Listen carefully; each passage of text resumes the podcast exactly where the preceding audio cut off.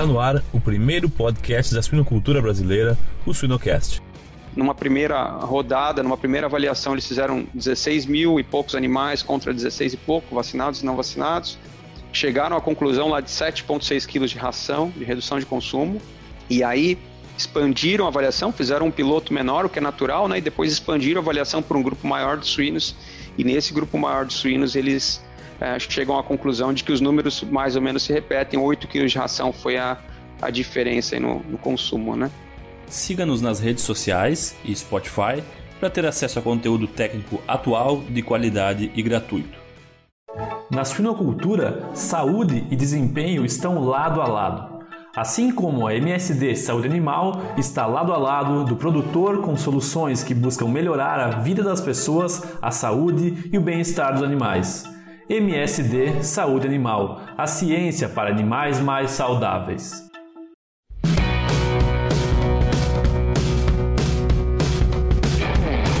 Olá pessoal, eu me chamo Jamil Facim e o Suinocast só é possível através do apoio de empresas inovadoras e que apoiam a educação continuada na suinocultura. MSD Saúde Animal, EveryPig, Fibro, Seva e MS Shippers Paixão pelo Agro. No Sinocast de hoje, nós temos a honra de receber a presença de Eric Nascimento. Tudo bem, Eric? Muito obrigado desde já pelo teu tempo e pela tua atenção. Olá, Jamil. É uma satisfação muito grande para a gente estar aqui com vocês aí no Suinocast e agradecemos aí a oportunidade em nome da MSD e também a todos os ouvintes aí do Suinocast, ouvintes e também aqueles que nos veem, né, Jamil? Mudou aí o Suinocast nos últimos anos, então muito obrigado a todos. A gente que agradece, Eric, é um prazer mesmo te receber, uma parceria aí de longa data com o Sinocast. E, Eric, se tu pudesse contar um pouquinho da tua trajetória de como que tu, desde quando tu viu o primeiro suíno até hoje. Legal, Jamil. Vamos lá, vamos. Uh, essa, essa pergunta ela faz a gente voltar aí é, na carreira aí uns 13 anos atrás, né?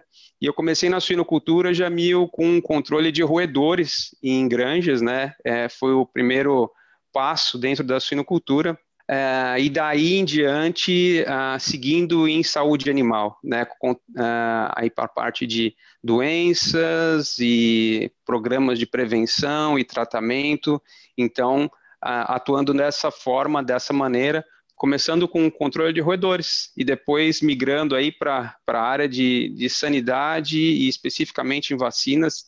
Então, uma, uma vivência uh, bastante, uh, vamos dizer, intensa na parte de vacinas, vacinações, imunologia e assim por diante. Legal, legal. Não, perfeito. É, acho que é cada vez mais esses temas cada vez já eram importantes e, e, e numa exigência de, de mercado aí muito mais focada em, em, saúde, em procedência, em rastreabilidade, e isso se torna sempre atual, né? Uh, uh, segurança alimentar, segurança da saúde do suíno, vacinas, controle de, de, de vetores, né? Acho que é que, que, bom, que bom que tu tem essa experiência e tu vai poder compartilhar um pouco conosco aqui hoje.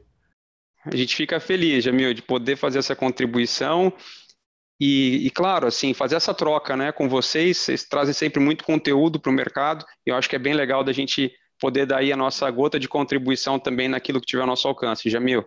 Show de bola. Me, me conta, Eric, uma coisinha rápida. Tu, a gente falava antes, né, sobre quando tu escutava os, o, o Suinocast por, por pendrive. Isso. É, e se não me engano, o Sinocast é dos anos 2012, né, Jamil? Algo, algo nessa época. Naquela época nós não tínhamos os telefones que nós temos hoje, nós não tínhamos a tecnologia que nós temos hoje, era salvo num pendrive. No ano 2012, por exemplo, o Sinocast eu salvava no pendrive sempre muito tempo, é, dentro de carro, na estrada, e acredito que é, vocês trouxeram essa solução muito importante, né, além de, da pessoa que está no campo, do sinocultor, né, dos nossos amigos aí da sinocultura que estão no campo, para nós que estávamos na estrada e visitando agroindústrias e granjas, era um momento ali de aprendizado, né? Então, como a gente conversava um pouquinho, era curioso, né? Porque colocava lá o pendrive, ele tinha uma capacidade em megas e aí tinha que deletar algumas coisas do pendrive, ó, edições anteriores, putz, essa não vou deletar que eu quero ouvir de novo. Baixa uma outra, coloca no pendrive, então foi uma, uma recordação bacana aí, Jamil. Que legal. A gente fica super feliz de escutar esses relatos, Eric.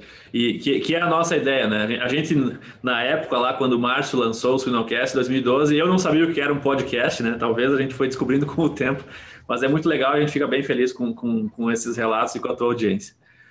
Eric, me diz uma legal. coisa. O, o, o nosso bate-papo hoje vai falar sobre parte econômica, perdas econômicas relacionadas à ileite, à enterite proliferativa, à lauções intracelulares. Uh, mas antes disso, antes de falarmos de dinheiro, propriamente dito, por que, que a gente ainda segue falando tanto e por que, que é tão importante a gente falar tanto da Lawsonia? Bacana, Jamil. É um fato bastante importante, a prevalência da, é, da ileite ou da Lawsonia nas granjas. A gente pode dizer que hoje, praticamente, 100% das granjas tem a Lawsonia né, presente e causando, causando lá o seu impacto subclínico. Então, assim, a prevalência ela é, ela é praticamente 100%. E aí, olhando para esses 13 anos também aí de, de, carreira, né, Jamil, a gente sempre viu o tratamento com antibióticos, né?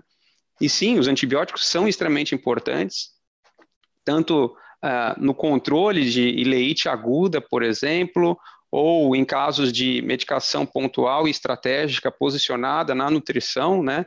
Isso sempre foi a forma tradicional aqui no Brasil de se controlar a ileite, né? Então, sempre nos ajudou muito na produção.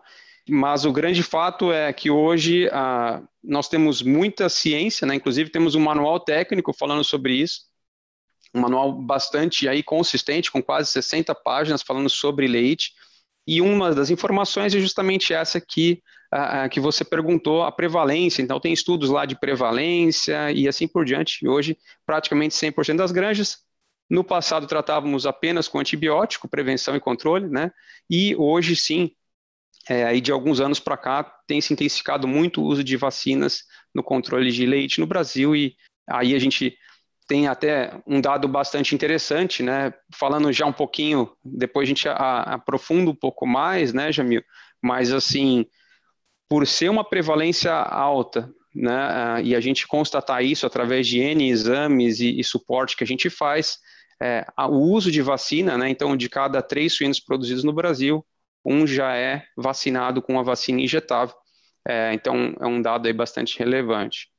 Excelente, excelente. Não, sem dúvida, é, uh, uh, eu, eu, até estava pensando, quando eu fiz a graduação, né, estava tendo aula lá com o professor Davi Barcelos, e ah, a gente sem experiência ainda a campo via que, não, a, a, doença é aquela que dá diarreia de sangue, né? Ah, diarreia de sangue, diarreia de sangue, diferenciada da Braxpira, né? Mas eu acho que é tão importante que depois que a gente vai para o campo e vê que, o, que a perda financeira não está muito na diarreia de sangue, ela está muito mais naquela forma subclínica, naquela aquele fator silencioso aí que vai roubando desempenho, uma morte aqui e ali, e sem dúvida ter mais suínos vacinados faz uma diferença. Queria que tu uh, uh, falasse um pouquinho sobre esse ponto. Claro, claro, Jamil. É, inclusive, assim, é, Jamil, é, a a importância do. Aí, essa pergunta é legal porque ela dá a chance da gente falar sobre a importância do diagnóstico, né, Jamil?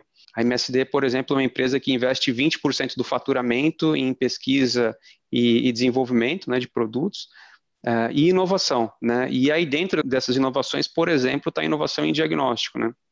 Então, a inovação para diagnóstico de leite, que ocorreu aí nos últimos três anos, algo nesse sentido, não muito diferente, vem da padronização do diagnóstico que tinha em Minnesota, o PCR quantitativo, que hoje é realizado na UPF pelo professor Frandoloso, e isso abriu assim uma uma luz muito grande sobre o que tinha a campo, como você estava falando, né, na questão de leite, como nós aprendemos na faculdade e, e, claro, muito foco na parte aguda, existia sim toda uma ciência falando já da leite subclínica, mas aí, meados de 2018, com essa padronização da técnica de Minnesota aqui no Brasil, é, aí a gente consegue ver as cargas de Lawsonia sendo excretadas, e como mostra o trabalho lá de 2005, de Paradis, uh, publicado no ASV, conforme a carga de infecção baixa, média ou alta né, de, de aí a gente vai ter os impactos né, em GPD e conversão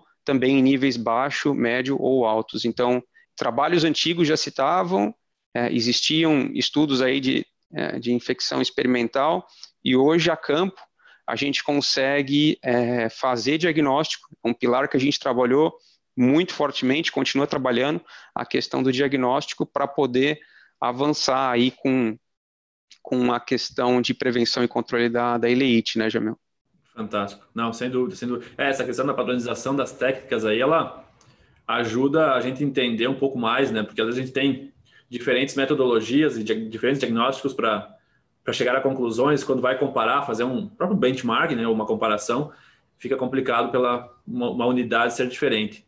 Mas, Eric, uh, uh, te, existe uma meta-análise né, brasileira que, que, que, mostra um pouco dessa questão financeira, né, o impacto econômico da elite. Tu poderia nos, nos contar um pouquinho desses dados? Claro, vamos lá, Jamil. É, nós temos sim uma meta-análise. Ela envolve, ela tem duas frentes, na verdade, né? Tem a frente propriamente dita científica, ou seja, dados uh, de campo com avaliação estatística, publicado em congressos e, e assim por diante. E nessa meta-análise também tem um braço dela que seria um compilado de informações de campo, e a gente acredita muito que a repetibilidade seja um, algo muito importante para uh, que a informação ela tenha qualidade, né, Jamil? A gente sabe que experimento a campo, né, trabalhos a campo não são simples de ser, simples de ser conduzido na rotina de campo, né? Então, uh, porque tem uma série de variáveis que vão desde manejo, nutrição, instalações. Então, nessa meta-análise, nós temos tanto casos publicados em congressos, casos científicos, né, com avaliação estatística, como depoimentos de clientes e dados, informações uh, que uh, eles nos trazem e dão esses relatos. Então, a informação muito consistente. Né? É um trabalho construído a várias mãos com, com a suinocultura no Brasil e a partir dessa meta-análise que a gente faz, a gente chega à conclusão, sim, que é, a suinocultura no Brasil ela deu um salto, né? A imunização contra a ileite, ela, ela é uma inovação que fica ali entre uma inovação uh, incremental e quase disruptiva, porque na história, por exemplo, esses 13 anos visitando suinoculturas, muito pouco se utilizou de, de vacina né, no controle da, da ileite, e nos últimos três anos é realmente um salto expressivo é, que a gente observa no, no mercado brasileiro, né?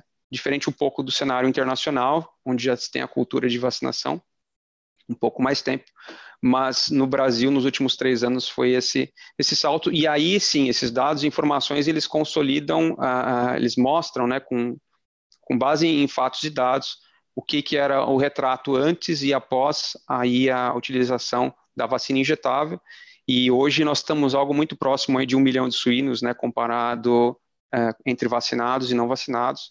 Então, é bastante relevante e, e dá consistência. E, e, acima de tudo, né, Jamil, acho que um ponto mais importante é estimular que cada empresa, que cada suinocultura tenha os seus próprios dados, né, que avalie é, e conte com o apoio da nossa equipe, né, equipe muito capacitada, né, que está presente no campo, para fazer um trabalho bastante técnico, né, de é, diagnóstico e aí com base no diagnóstico fazer aí as estratégias de prevenção e controle. Perfeito, perfeito. E, e Eric, me conta uma coisa, essa questão do, do, do, da perda financeira, né, quando a gente fala de, de leite propriamente dito. Uh, como, como que a gente faz para calcular, assim, como que funciona essa questão de... Porque é, é, é, é fácil calcular, por exemplo, ah, atingiu tantos quilos a mais no frigorífico, mas com certeza a, a perda por decorrência sanitária, ela tem mais coisas envolvidas. Tu poderia nos explicar um pouco como funciona, entre aspas, esse cálculo? Certo. É, se a gente voltar um pouquinho no tempo, é, o professor Gerald Holdkamp, uh, Jamil, ele tentou responder essa pergunta também, né? Qual que era o impacto da ileite, por exemplo, na suinocultura americana? Isso foi no ano de 2006.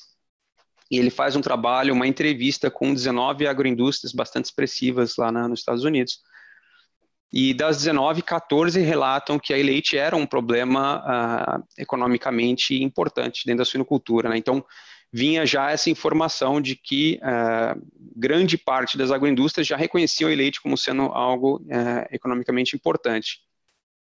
E aí, pela conclusão, e nessa pesquisa que ele faz com esses veterinários dessas 19 agroindústrias, a estimativa dele é algo próximo a 4 dólares e 60 e poucos centavos é, o impacto nessa pesquisa no ano de 2006, né? Sem as tecnologias de hoje, diagnóstico e tudo mais. Então, essa é uma realidade. Ele fez um outro trabalho posterior avaliando é, e aí ele usa uma modelagem econômica, matemática econômica, para uh, simular, então, os outros artigos científicos onde tinham pressões de fricção baixa, média e alta, e uh, as aí ele faz a partir dessa, desses trabalhos científicos, coloca nesse modelo matemático que ele tem, né, nessa, nessa modelagem, e chega a valores, então, dos impactos baixo, médio e alto, pensando basicamente em conversão e GPD, né, Conversão, por exemplo, um dos trabalhos uh, são trabalhos de inoculação experimental que ele avalia, e um sim é um trabalho de campo. É, um dos trabalhos ele relata uma, um prejuízo em conversão alimentar em 7%, né, foi o trabalho que ele conseguiu, dado de conversão. E nos outros trabalhos, até porque foi inoculação experimental, eles não pegaram a vida inteira do animal, sabe, Jamil? Uhum. Então, vê só o ganho de peso na fase. E aí, ele tem lá o percentual que ele chega, né, de GPD impactado de 19%. No campo a gente fala normalmente de GPD, né, em gramas e tudo mais, mas, mas é isso que ele, ele nos relata nesse uhum. trabalho. Inclusive é um dos trabalhos que está no, no, nosso manual técnico aí, na MSD, no controle da manual técnico de leite, né. Uhum, uhum. Então, é, é, a gente incentiva muito né, a todos que quiserem buscar mais informações sobre leite, que que né, acionem o nosso manual, que vejam o nosso manual, é, para que, consiga assim, informações de campo, informações científicas e tem casos, casos de campo e casos da, da academia também aí de pesquisa, né? Então é bem legal, Jamil. Uhum. E, e, nesse modelo matemático, Eric, claro, a gente quando fala principalmente do desempenho, a gente está falando mais de subclínica, né? Uh, eu tô, primeiro, eu estou certo ou estou errado? Não, você está certíssimo, você está certíssimo. Quando a gente fala de desempenho, a gente está falando de subclínica. É, realmente, a clínica ela é a ponta do iceberg, né? ela é a grande minoria dos casos, né? o foco é a doença subclínica e o impacto em GPD em conversão. É, então, é isso aí, Jamil, você está uhum. coberto de razão. Certo, e, e, e, nesses casos, no estudo do professor Darrell, foi, foi realmente buscando isso, né? Eram animais sem, sem sinais clínicos? Eram animais sem sinais clínicos, ele coloca os logs de infecção. Então, o suíno, por exemplo, no nosso manual está citado lá, é, com base nessa revisão toda, o suíno, a partir de uma carga de 10 a terceira, mil Lawsonia, ele já é infectado. Eles têm trabalhos que falam 10 a terceira e trabalhos 10 a quarta. Né? Então, numa carga de mil a 10 mil Lawsonia, o suíno é capaz de se infectar e passar a eliminar a Lawsonia no ambiente. Agora, a carga da Lawsonia é extremamente variável, né, Jamil, nas infecções. Uhum. Por exemplo, um suíno ele pode eliminar até 10 a oitava, que seria 100 milhões de Lawsonia por grama de fezes. Quando a gente começa a olhar esses números, a gente começa a abrir realmente uma, uma luz sobre a Lawsonia, né? Falar, puxa, mas é por isso que é tão prevalente, né? Por isso que praticamente 100% das granjas tem a Lawsonia, é, é positiva para a Lawsonia, né? Então, é, essa, essa é a informação aí, né, Jamil? De que sim, o impacto ele é maior, é subclínico, e porque a carga de infecção ela varia muito, né? Então, nesse trabalho de Paradiso 2005, ela mostra lá, por exemplo, uma carga de 10 a terceira, 10 mil, 10 mil ou 100 mil ou, ou 1 milhão de Lawsonia, assim por diante, né? Na carga infectante, qual o impacto em GPD e conversão. Por isso, Jamil, que uh, mesmo medicando, e aí a campo a gente não vê né? Ah, mas eu não estou vendo clínica, a princípio está tudo bem. E aí a, contra, a, a contrapartida ou a pergunta que fica é, ele só não está manifestando a clínica, que ele vai precisar de uma carga aí de Lawsonia extremamente elevada, talvez de 100 milhões para cima, é, e aí a campo as cargas são, são multiplicadas, né, elas são muito maiores, porque o suíno está se recontaminando o tempo inteiro na, nessa via fecal oral, então, uh, o antibiótico ele faz sim um papel importante na prevenção da ileite clínica. Agora, é comum, por exemplo, nós fazermos um PCR de fezes de animais medicados e encontrarmos cargas de Lawsonia. Né? Então, com certeza, esse animal está tendo o seu GPD impactado, está tendo a sua conversão impactada, e essa, essa é a busca que a gente faz, né? Uh, junto com o trabalho da, da nossa equipe, Jamil. Legal, legal. Não, perfeito, perfeito. E, e, Eric, se a gente fosse, não sei se vocês têm esse número hoje, mas se a gente fosse comparar uh, um sistema de produção ou uma granja, né, um lote de animais abatidos no Brasil hoje, o positivo e negativo para a Lawsonia, ou vacinado e não vacinado, e este não vacinado com Lawsonia, o que, que a gente mais ou menos perde em termos de reais por, por cabeça? Essa pergunta é muito legal, ela é muito aplicada, uh, Jamil, à, à nossa realidade, né? Vamos, vamos falar de, de casos aí com uma avaliação estatística. Nós publicamos um trabalho na Braves e no próximo ano no IPVS. O relato deles é 3,1 kg por suíno. Então, relato uh, com 50, na casa de 50 e poucos mil animais vacinados, comparando lotes no mesma, na mesma empresa, lotes vacinados e não vacinados, 3,1 kg. Redução do uso de antimicrobiano foi outro relato desse caso, e também teve é, alguma coisa em conversão, mas o foco nele lá ficou em ganho de peso e redução do antimicrobiano. Né? Lembrando que antimicrobiano é um assunto à parte, nós, ah, quando falamos em prevenção, é, o nosso foco no, na prevenção da ileite é olhar a subclínica, olhar desempenho, né?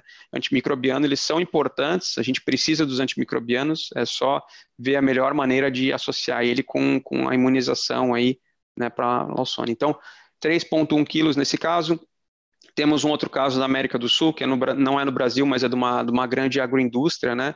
E eles avaliaram 150 mil animais, tem um departamento, Jamil, de uh, avaliação estatística dentro da própria empresa, né? Então, uh, isso, isso é, é outro dado, assim, bastante relevante. E lá o que eles observaram, Jamil, 8 quilos de redução no consumo de ração por suíno fizeram duas avaliações, inclusive dentro dessa própria empresa. Numa primeira rodada, numa primeira avaliação, eles fizeram 16 mil e poucos animais contra 16 e pouco, vacinados e não vacinados. Chegaram à conclusão lá de 7,6 quilos de ração, de redução de consumo.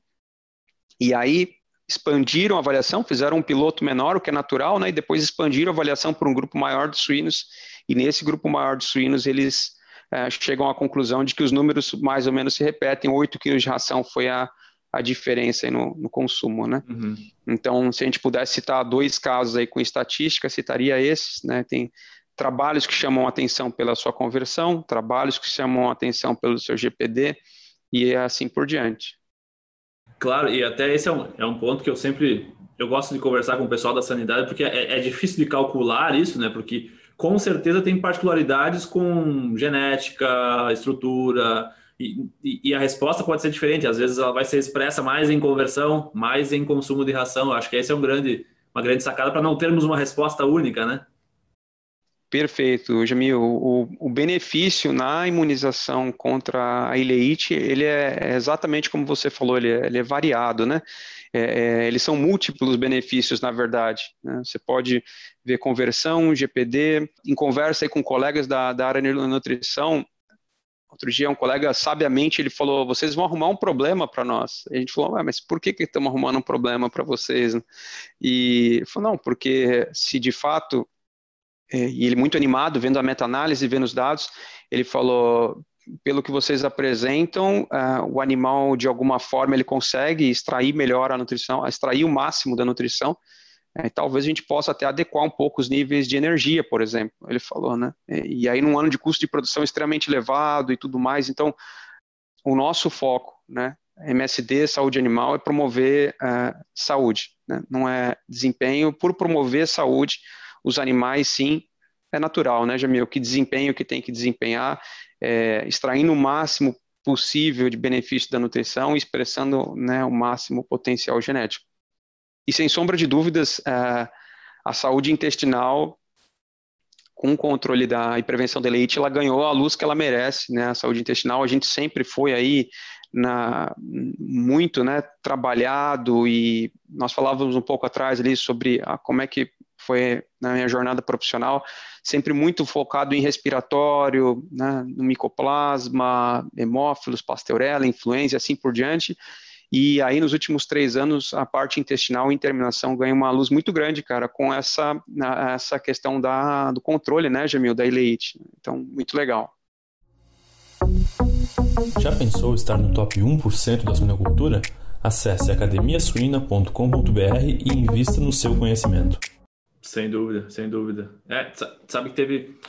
Já faz um tempinho, acho que é um trabalho de 2013. Foi, foi uma foi uma pesquisa que foi feita com vários experts da Europa. O que, que eles mais achavam, foi uma entrevista mesmo, o que, que eles mais achavam que eram os pontos que se encaixavam em um cenário de zero antibióticos. Quando eu falo zero, é, é o uso racional, né? sem, sem uso massal. E, e, é, e, é, claro que todos os entrevistados mencionaram né, o, o, uso muito maior de vacinas do que a gente utiliza hoje. Né? Existem muitas doenças que, que a gente não vai conseguir lidar uh, sem antibiótico e a única saída é vacina. Né? Uh, por mais que a gente tenha padrões ouro, às vezes de limpeza e desinfecção, a gente trabalha com altas cargas orgânicas dentro das granjas, né? uma produção intensiva que às vezes encurta vazios sanitários, né? a gente não consegue desenhar uma suinocultura de sete dias de vazio sanitário, uh, porque isso hoje não é rentável, né? A gente ficar com seguir um, um padrão que, que seria uma excelência sanitária, mas a o, o, produtor, o sistema, ele tem que, tem que ganhar dinheiro, né? Então, acho que é, as vacinas vêm muito de encontro com, com isso, com um cenário atual e de amanhã já, né, Eric? Não, perfeito, Jamil. E é pensando nisso que a MSD, por exemplo, investe, é, nesse, nessa linha de investimento, né, Jamil, de 20% do faturamento em pesquisa e inovação, ela adquiriu a Alflex, que hoje a gente chama, é, é um braço da, da MSD, chamado MSD Saúde Animal Intelligence. A grande questão, né, Jamil, como você bem, bem falou aí, é tra trabalhar vacinas, sim, trabalhar prevenção. Como, como trabalhar né, prevenção, vacinas, tecnologia em saúde animal com a parte de ciência de dados, né, Jamil? Então, unir, por exemplo, a tecnologia de dados, que é o trabalho da MSD Saúde Animal Intelligence, né, monitoramento, dados, com a parte de saúde animal, e aí outra, outra forma de pensar também seria como unir uh, o digital né, que a gente fala muito, né, o próprio Bolles, nosso presidente, fala muito como unir o digital, a tecnologia, com o digital, com as pessoas, né. Então, aí são, são alguns pontos que a gente precisa, eles estão todos integrados, né, Jamil? Trabalhar, trabalhar prevenção, trabalhar essa questão de uso prudente de antimicrobianos, é, como você falou bem da, da Europa aí, né, a questão do bem-estar animal, uso prudente, saúde única, né, tudo isso está ligado com tecnologia, está ligado com saúde, né, com investimento né, em, em, novas, novas vacinas. Né. Nós temos também outras tecnologias, por exemplo, a de vacinação sem agulha, então, e de forma intradérmica, e cada uhum. vez mais vai avançando nessa linha aí, né, para que a gente tenha um uso prudente de antimicrobianos e avance na, na prevenção. Eric, falando um pouquinho agora no futuro, assim, dessa, particularmente da vacinação para a Lawsonia, hoje as, as granjas, o suíno que não é vacinado para Lawsonia, por que, que ele não é vacinado? É, é boa pergunta, Jamil. Tem, tem o porquê de não ser vacinado por não por acreditar que a doença está sob controle e essa informação ela é super válida se a gente está considerando só a elite clínica. Hoje, grande parte da, das granjas, a princípio, é, tem a parte de leite clínica controlada com antibióticos. Então, se, quem, quem não está utilizando ou acredita que não tem a doença, ou acredita que tem a doença controlada né, com, com os antibióticos. Então, basicamente, esses dois é, cenários, né? O não tem a doença, ou não, aqui eu até tenho, mas está controlada com o uso de antibióticos. O que a gente faz é dar o suporte técnico, né? Para quem ah, acredita que não tem, mas ainda tem vê oportunidades de melhorar desempenho, de melhorar a saúde animal, a gente faz o suporte para então para identificar, para responder a pergunta, né? Aqui eu não tenho a doença. Bom, será que a gente pode investigar juntos e ver se realmente é livre o rebanho, que pelos relatos todos que a gente, né, é, científicos e todos os exames que a gente faz, a prevalência é próxima de 100%, né?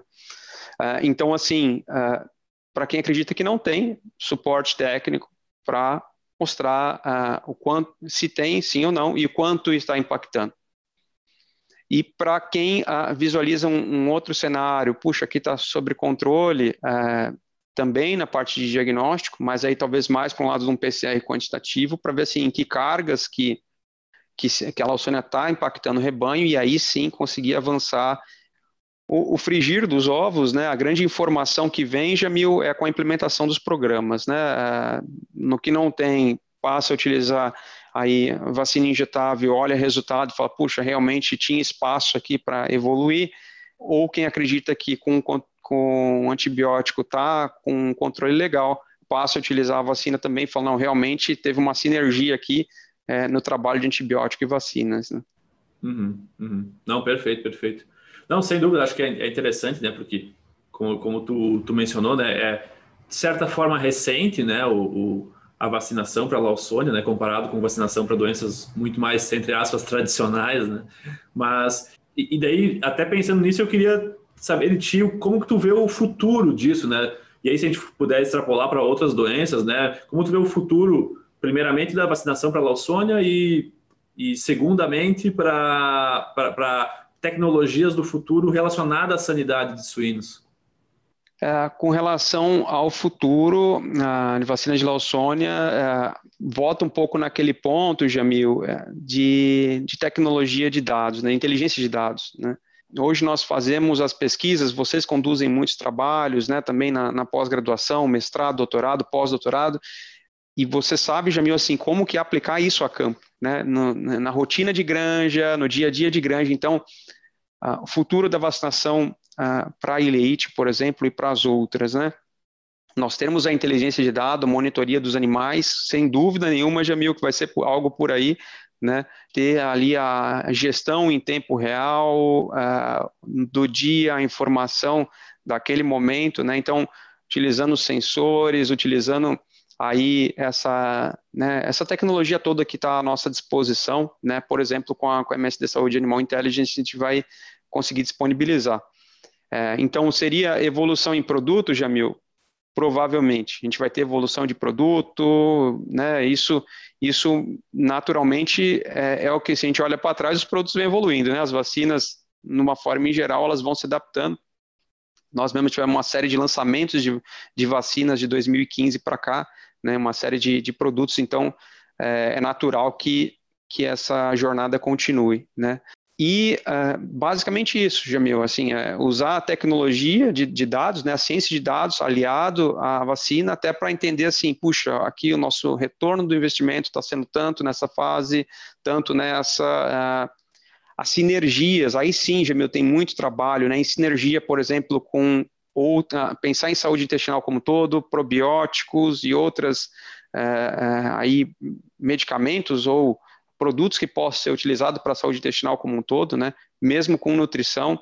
Então, esses trabalhos são trabalhos a serem feitos, sabe, Jamil? A questão de associar, por exemplo, prevenção em leite com outras, uh, com outras aí, ferramentas para a saúde intestinal. Né? Quanto de sinergia a gente tem ainda para explorar? Né? É, uma Lawsonia reduzida, quais são os impactos que eu tenho, por exemplo, na, o que nós temos na saúde intestinal como um todo, em termos de quantificação de outros agentes. Né? Então, algo nesse sentido é, é, o futuro e a gestão de dados, é, aliado à, à, parte de ciência, é o futuro da, da vacinação. Para a leite, para a vacinação como um todo também, Jamil. Excelente. As vacinações não, como um todo. Né? Claro, claro, não, perfeito. Eric. E até é um ponto interessante porque eu vejo, trazendo um pouco para o lado da nutrição, né, que, claro, se a gente tem um impacto na conversão, obviamente, né, mais, mais doenças também podem ter um impacto na conversão, por, por o animal às vezes não se alimentar direito, ter uh, momentos febris, mas por ser uma doença restrita ao intestino, com certeza tem muita interação com nutrição e, e outros pontos para se estudar, né? Porque em lotes vacinados possam se fazer ajustes muito bons que maximizem uh, ou às vezes reduzam uma utilização exagerada de alguns nutrientes que às vezes custam caro, né? Porque a gente tem um animal que a gente sabe que ele vai ter uma digestibilidade melhor, né? Então, a conversão nos dá esse sinal, né? Tem alguma coisa aí que acontece. Não, não são todos os nutrientes que são afetados igualmente, então a gente pode com certeza ter, ter um chão longo pela frente para analisar essa, essa questão nutricional de interação com a Lawsonia, né? Perfeito, perfeito, Jamil. De medir de forma objetiva esse impacto da Lawsonia, já tem trabalhos, ah, se não me engano, do pessoal de Minnesota mostrando né, os níveis ah, de excreção de Lawsonia e a correlação positiva, a correlação com o GPD, né? Uma correlação, na verdade, inversa, né? Quanto maior a carga de Lawsonia nas fezes, o GPD mais impactado ou mais reduzido. Uhum. Então, como, como você bem falou, tem sim, e, e a gente conseguir mensurar tudo isso antes, após né, a, a, introdução de programas, cada vez mais essa, essa parte de análise de dados, ciência de dados associada à saúde animal vai ser uma realidade, Jamil, e vai permitir a gente tomar decisões em tempos mais rápidos, né? Uhum. Tu sabe que, eu até estava lembrando agora, eu conversei no um dos últimos episódios com a doutora Jalusa, e eu geralmente trago esse assunto à tona com, com o pessoal da sanidade, que é uh, uh, uh, essa questão de que às vezes o veterinário ele é muito confundido com bombeiro, né? Então, se tu perguntar para ele qual que é o principal problema que ele está enfrentando a campo, ele vai pensar nos problemas da semana passada, em vez de ter uma visão de gestão sanitária, né? De ter dados, ter informação concreta, ter informação digitalizada para poder tirar uma conclusão e, e ser um, um, decisor, né? Não simplesmente ser reativo a um problema, né? E sim uh, preventivo, uh, visualizar e essa parte das, das, modelagens que são super bem desenvolvidas em nutrição, trazer esse, essa, esses modelos para a sanidade, acho imprescindível, né? Não, com certeza, Jamil. E isso vai é, vai agregar muito, né? Como você falou, uh, tomar decisão baseado em fatos e dados e uh, isso, isso vai, vai contribuir muito com o crescimento, inclusive no, da nossa classe como um todo, né? Nós vamos nos ajudar como profissionais, como os médicos, como médicos veterinários a, a, a, a, trabalhar essa visão, né? De puxa, nós temos aqui agora informações, então é, em tempo real, ou do dia que seja, ou da semana, não esperar o fechamento do lote, né, Jamil? Não, não precisamos esperar o fechamento do lote para tomar uma decisão retroativa, ou por, agora o lote já foi, já está no frigorífico, ou já está na terminação, a creche já acabou, então tomar a decisão em tempo real. Né? Isso cada vez mais vai ser uma realidade, né? cada vez mais vai ser uma realidade. Perfeito. Para finalizar, Eric, tu vê assim algumas a, a em que posição, assim, se fôssemos colocar um ranking de prejuízo financeiro, falando mais de, de enfermidades de terminação?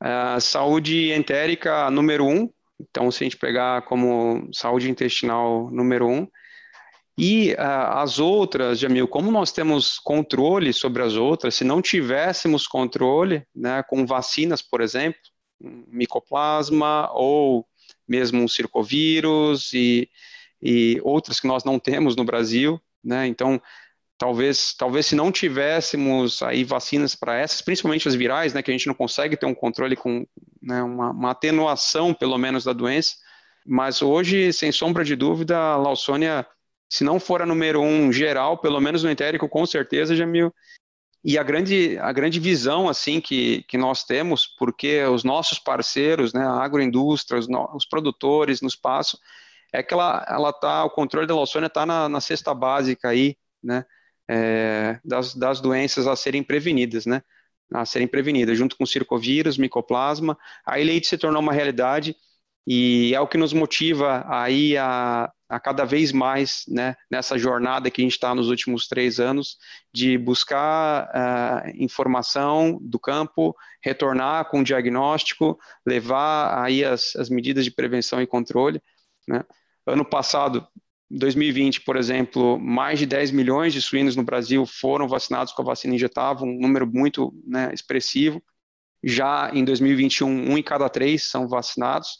Né? Isso é porque o produtor está vendo valor, porque a agroindústria está vendo valor e está retornando é, aí cada vez mais. Né? Então, eu acho que com certeza, né? De forma assim, entérico é a doença que, que mais impacta e como um todo é, considerando que outras, circovírus, micoplasma, essas outras estão controladas com vacina, a gente pode dizer que também é a doença mais impactante na saúde intestinal e na saúde como um todo.